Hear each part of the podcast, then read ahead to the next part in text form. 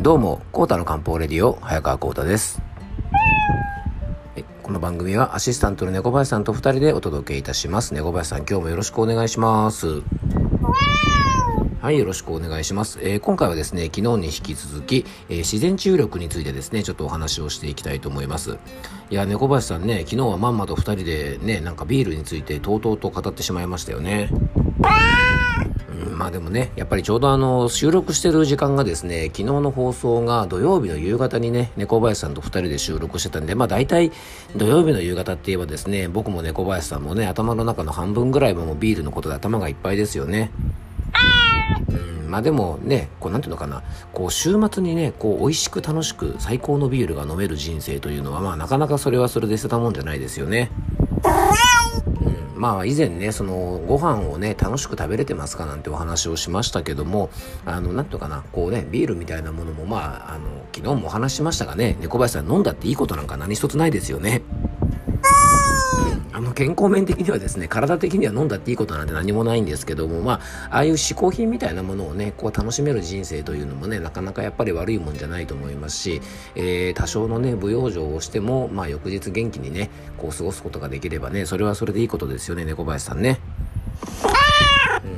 で昨日はですね、えーっと僕は午前中は中医学の研修をして午後はですねちょっとこう畑に出てですね農作業なんかを少ししたりしてねいい汗をかきまして、えーサクッとですねやっぱり美味しいビールを飲んだりしてですねやっぱりなかなか人生捨てたもんじゃないななんて感じながらあの一日日曜日を過ごしてたんですけども、えーぜひですね皆さんもまあそんなところをちょっとね観点にしてなんていうのかな一日の最後に美味しいビールが飲める人生というのはですねこれはやっぱいいもんだと思うんですね。でもその最高のビールを飲むためにはやっぱり最高の一日を過ごさなきゃいけないのかななんて思うんですね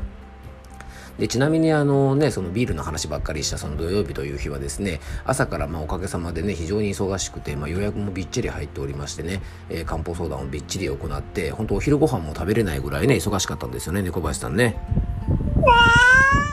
そう昼ご飯も食べれないぐらい忙しくてでねあのやっとのことを番組の収録をですね夕方してでその後ですねえーっと漢方のちょっと勉強会がありましてね召喚論というですね漢方の古典を、えー漢文の原文から勉強するというですねもう頭からプスプス家が出るんじゃないかなっていうようななかなか強烈な勉強会を終わった後にビールを飲んだのでまあ猫林さんこれは最高でしたよね。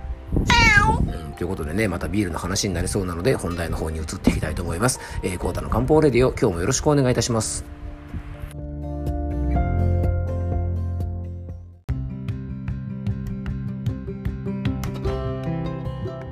はい。ということでね、えー今回の本題の方に入っていきたいと思います。えー前回よりですね、僕らが病気や不調を治す力、えー自然治癒力についてお届けをしております。え前回はですね、まあ、改めてね、自然治癒力というものがどういうものかっていうことについてね、えちょっとお話をしましたが、まあ、今回はですね、そんな自然治癒力、ね、病気や怪我をしても自分で治すことができる力というのは、まあ、一体ね、どういう仕組みで働いているのか、えーその礎になっているものは何か、まあ、そんなことをね、お話ししていきたいと思います思います。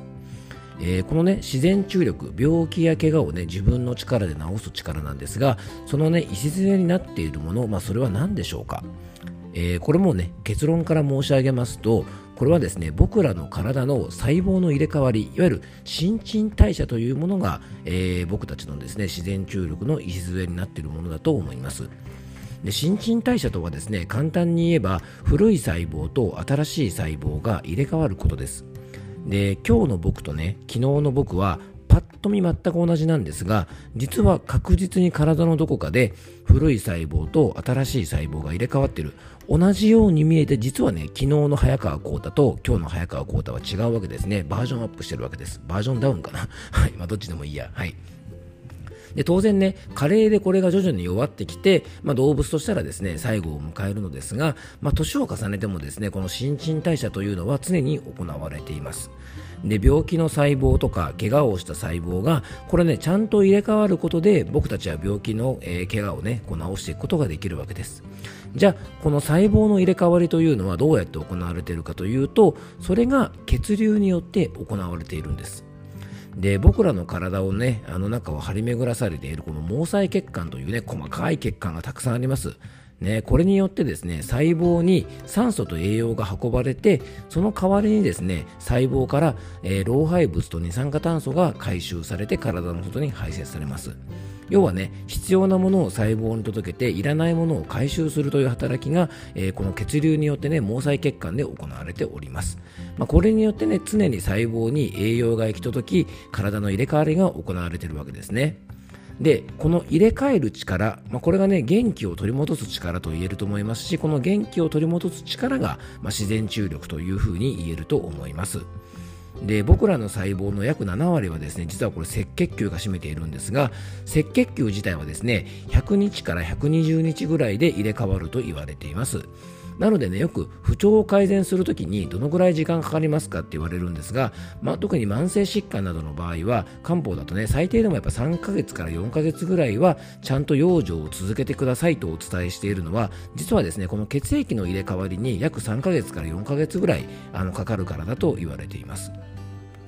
そしてですね、体の入れ替わりというのは場所によって大きく変わります。えー、胃腸の粘膜とか食道とか口腔内粘膜のように、えー、毛細血管が張り巡らされてですね、代謝が早いとこなんかは、えー、胃腸の粘膜はね、1日から3日、食道とかですね、口腔内の粘膜は4日から15日で1回転すると言われています。でだから逆に言うとねあのすぐ悪くなるし逆に回復もこういうところは早いと言えるかもしれませんよね。で肝臓とか腎臓なんですが肝細胞がですね1ヶ月で約90%で残りの10%程度は約300日で入れ替わると言われています。でね、筋肉の入れ替わりは1ヶ月で約60%で残りの40%が約6ヶ月で入れ替わると言われています。で胃腸なども動かすね平滑筋も同じぐらいと言われています。あと脳細胞だってねもちろんちゃんと入れ替わってます。脳はですね約40%が1ヶ月程度。で残りの40%、えー、残りの60%程度がですね1年程度入れ替わると言われています。まあ、骨だってね当然代謝します、まあ、骨折してもくっつくわけですからね。で骨はですね50日程度で約30%で残りの70%が約2年程度で入れ替わると言われているので、まあ、結論から言うとですね僕たちの体の全体の入れ替わりには約ね2年ぐらいかかると言われています。じゃあこの2年、これね、あくまでもこれはですね、元気な人の状態で約2年です。でね、あの漢方では血液の流れをとっても重要視します。お血といってね、血の巡りが悪い状態を漢方ではですね、非常にあの気をつけるようにいつも伝えているのですが、まあ、細胞にね、酸素と栄養を運ぶ血流が悪い人は、この入れ替わりがどんどん悪くなるので、当然病気とか怪我の治りは遅くなっていきます。でね、なんであの僕もね日頃から養生で食事とかね睡眠とか排泄とか心の癒しを重要視するかというと、えー、もちろんこのね食事バランスがまず悪ければ当然血管も硬くなりますし血液もドロドロして血流が悪くなります。で睡眠不足ねこれはね睡眠不足は毛細血管を修復してくれる毛細血管修復ホルモン別名成長ホルモンと言われるものの分泌が低下して血流が悪くなっていきますし疲労が蓄積すればですね病気にもなりやすくなるから、まあ、中どころじゃありませんよね。あとこの排泄がうまくいかない状態、ね、お通じが悪い状態などはやっぱりこれね体のゴミ捨てがうまくいかないで体がゴミだらけ血液もゴミだらけ当然血流なんてね良くなるわけがないんですよね。で最後はストレス。でストレスは、えー、血管をね一瞬で緊張させて血行をすぐに悪くします。だからいつもね僕はこの番組の中でも血流血流って言ってるのはねそういう理由からなんですね。ある意味漢方相談もですねどうやって血流を良くするかっていうことを、まあ、お客様と一緒に考えるようなものですし、まあ、どんな養生だって最終的にはですね血の巡りを良くするためにやっているようなものなんですよね。えー、2回にわたってですね、自然注力というテーマでお届けしましたが、まあ、少しでもですね、元気な体調を維持するために、ね、不調を少しでも改善するために、えー、ぜひですね、あの自分の血流を悪くしているものは何か、ね、自然注力が働くための足かせになっているものが何かっていうことを、まあ、日頃からの養生でね、ぜひ気をつけていただいて、いや不調や病気とか怪我がね、早く治るような体に、えー、しておいていただきたいなと思います。そうするとね、きっと毎日がもっともっと楽しく過ごせると思います。えー、2回にわたり自然注力についてお届けをいたしました。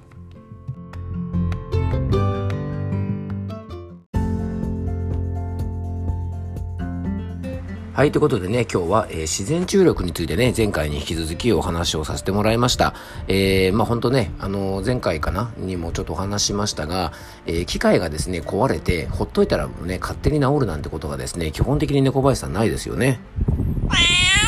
うん、でも僕たち人間というのは怪我をしてもね、えー、ちゃんと治療、まあ、ちゃんと治療というかですね体を休めれば元の状態にも戻りますし、ね、骨折してもちゃんと骨はくっつくし、ね、内臓の病気もですね、まあ、今は入院したりとか手術をしたり薬をいろいろ使ったりするんですが、えー、基本的にですねあの体を休めれば、まあ、もちろん病気の種類によってはね難しいものもあることは重々承知なんですがある程度のものであればね僕たちの体というのは治すことができるので、まあ、それを高めておくということがねやっぱりどんな病気に対しても非常に重要だと思うのでねあの特に、まあ、大きな病気とねあの今こう向き合ってる方もいらっしゃると思うんですがやっぱりあの病気を治せる体にしておくってことはあのやっぱりこれね養生を行う一番の理由じゃないかなと思いますのであのぜひそんなこともね生活の中に取り入れていただけたらと思います。はい。ということでね、なんか前半からですね、ビールの話ばっかりあのしていたんでね、なんかこうビールの話の番組みたいになってますが、えー、真面目にですね、これからもね、小林さんね、漢方とか健康の話をしていきましょうね。はい。ということでね、えー、今日も聞いていただきありがとうございます。どうぞ素敵な一日をお過ごしください。漢方専科サーター薬房の早川幸太でした。では、また明日。